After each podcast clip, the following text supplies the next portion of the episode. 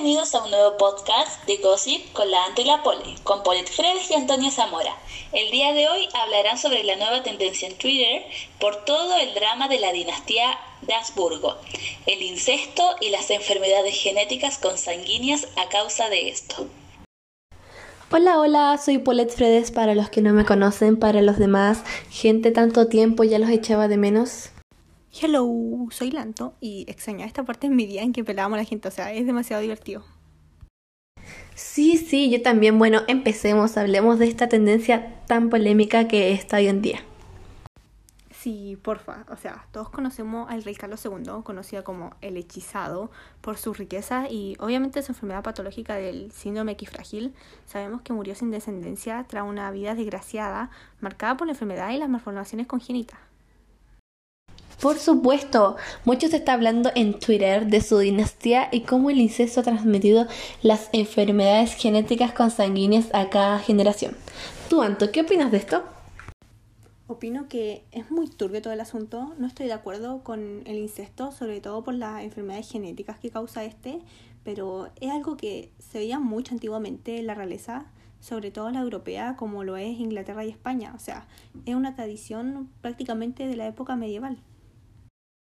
Exacto, leí en uno de los tweets que investigadores de distintas universidades como en la de Santiago de Compostela han estudiado los coeficientes de parentesco y consanguinidad de los Habsburgo.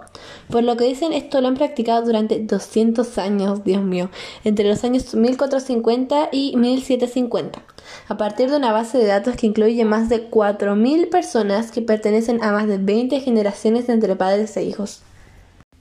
Wow, bastantes generaciones. Es increíble cómo los matrimonios entre parientes generaron graves enfermedades físicas y psíquicas en esta familia real, la cual además fue la más importante de Europa entre los siglos XV y XVIII.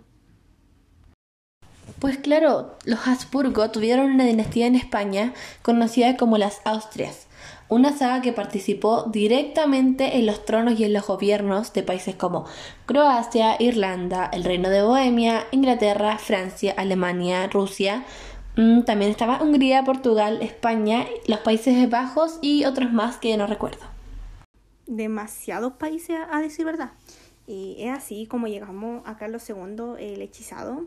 Él era hijo de Felipe IV y Mariana de Austria y puedes creer que sus padres eran tío y sobrina. Y sí, escuchaste bien, eran tío y sobrina, o sea, que turbio todo el asunto. Bueno, este sujeto, este rey, sufrió varias dolencias graves y era físicamente deforme, o sea, no pudo tener descendencia. O sea, que un rey no tenga descendencia en esa época fue boom, o sea, un estallido total.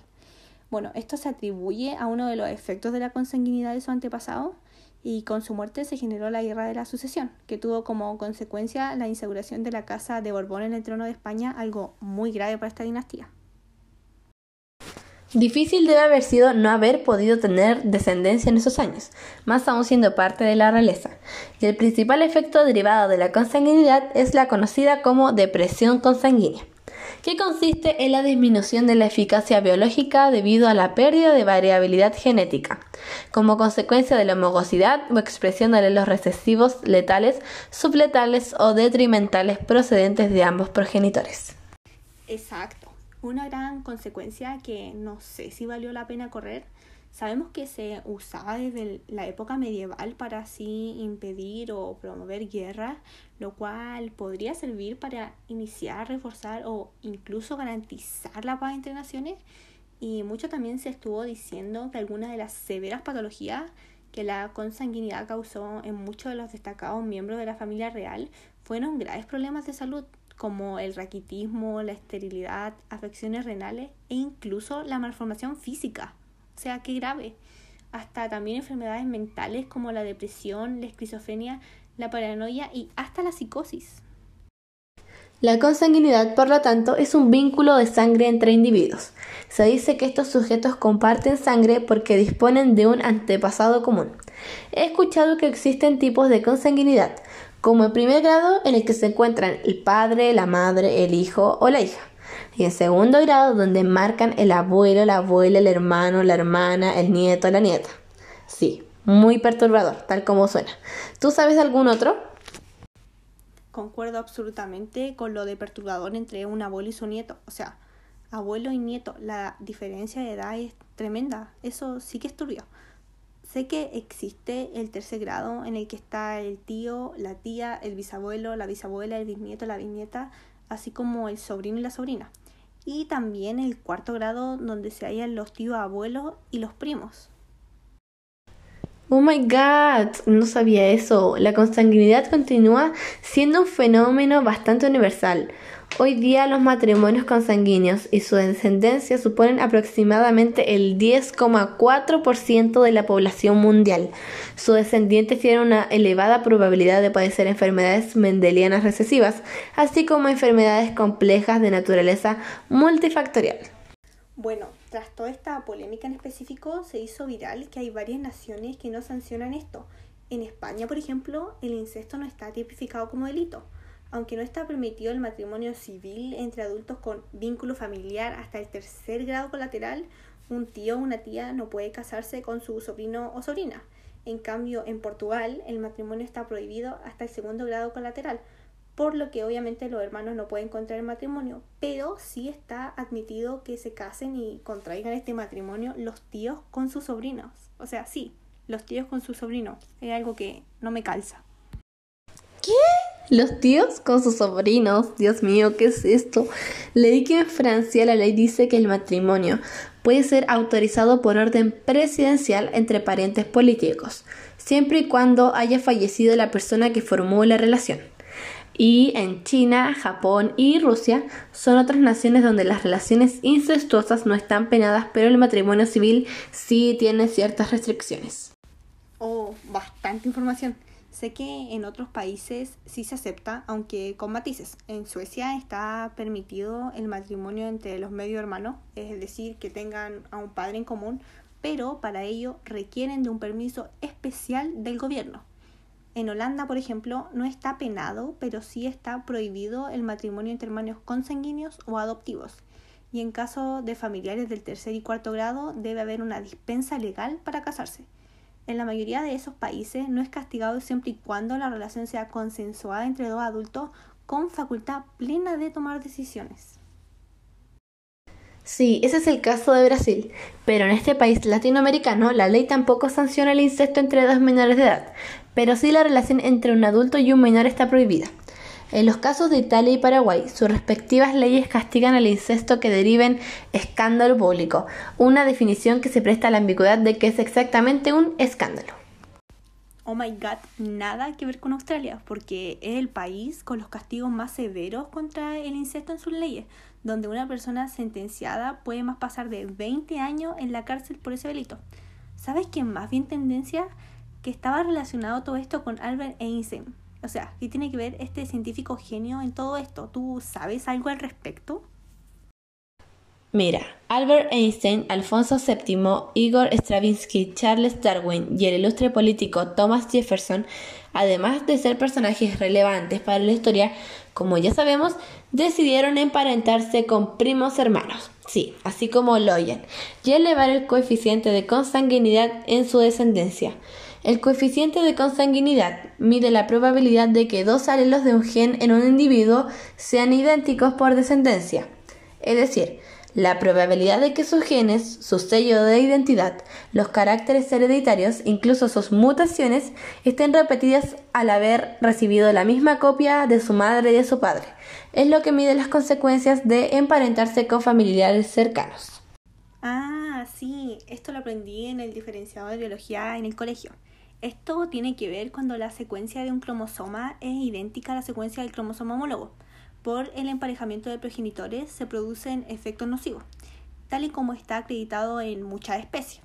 Esta mezcla es también un problema cuando los alelos de los genes son perjudiciales, marcadores de enfermedades. Aunque estos sean recesivos, multiplican la probabilidad de que la descendencia sufra una enfermedad mendeliana y debilita el sistema inmunológico. Sí, se calcula que el 10,4% de los 7 mil millones de personas que pueblan la Tierra son descendientes de algún matrimonio consanguíneo. Aunque son cifras normales, hay casos muy significativos. En muchas zonas de África y Asia, los casamientos parentales son todavía muy normales porque implica reducir los costes de la dote y así compartir las propiedades familiares. Exacto. Todos saben que la comunidad estudiada con más coeficiente de consanguinidad del mundo se encuentra en Burkina Faso. Un dato curioso es que en la etnia fulani el 65, sí, el 65% de los matrimonios son entre primos. Y aquí entra Darwin. Polet, deleítanos con tu conocimiento. Bueno, sigamos con el chismecito. La dinastía Darwin-Wedgwood muestra un vínculo entre la consanguinidad y la mortalidad infantil. Al parecer, las preocupaciones de Charles Darwin sobre los posibles efectos secundarios de la consanguinidad en su familia parecían estar justificadas. Así lo indica un nuevo estudio, liderado por científicos españoles, que trata de explicar por qué tres de los hijos del naturalista inglés murieron antes de los 18 años. Así es, y aquí va un dato curioso. ¿Sabían que tres de los diez hijos de Charles Darwin murieron antes de llegar a la edad adulta? Uno murió de tuberculosis infantil a la edad de 10 años, otro por causas desconocidas cuando era un bebé, y un tercer hijo que murió en su infancia de fiebre escarlatina, donde aparece una fotografía donde se revelan que él tenía anormalidades en su desarrollo. Así concluimos que la consanguinidad es un factor de riesgo importante de una serie de enfermedades humanas, algunas de ellas infecciosas. Además, tres de los seis hijos de Darwin que tuvieron matrimonios duraderos no alcanzaron descendencia. La inexplicada infertilidad también podría ser consecuencia de un matrimonio consanguíneo. Así es amigos, cada día se descubre algo nuevo. Y bueno chicos, creo que con esto ya estamos cerrando el día de hoy. Hemos aprendido mucho durante esta jornada. Opinamos respecto a la consanguinidad, la cual para todos es un tema muy poco normalizado, pero la verdad es que existe actualmente en todo el mundo y es un tema que a todos nos deja en shock y se debería hablar más al respecto. También aprendimos las posibles consecuencias de este acto. Vimos que existen muchos tipos, cómo se remonta hasta la realeza de Europa, que antiguamente lo utilizaban para un bien político, sobre todo en la dinastía de Habsburgo, el incesto, cómo lo tratan y las consecuencias tan grandes que puede tener en diferentes países. Cierto, también vimos que esto de la consanguinidad es la principal causa de que tres de los diez hijos de Darwin hayan muerto antes de llegar a la edad adulta y sus otros hijos hayan nacido absolutamente estériles, algo muy curioso. Espero le haya gustado el tema de hoy, bastante turbio y controversial. Estoy de acuerdo contigo, hay mucho que decir e investigar respecto a esto. Es bastante interesante, es un tema que sí le falta mucha información a nivel mundial, ya que en muchos lugares es un tema totalmente desconocido y los riesgos que se cometen al realizar incesto. Los esperamos en nuestro siguiente podcast de The Gossip con Anti la Pole para chismear sobre otros temas y otras tendencias que hemos descubierto esta semana. Sí, lástima, ya debemos irnos, pero muchas gracias por oírnos, que esté muy bien, nos vemos, adiós.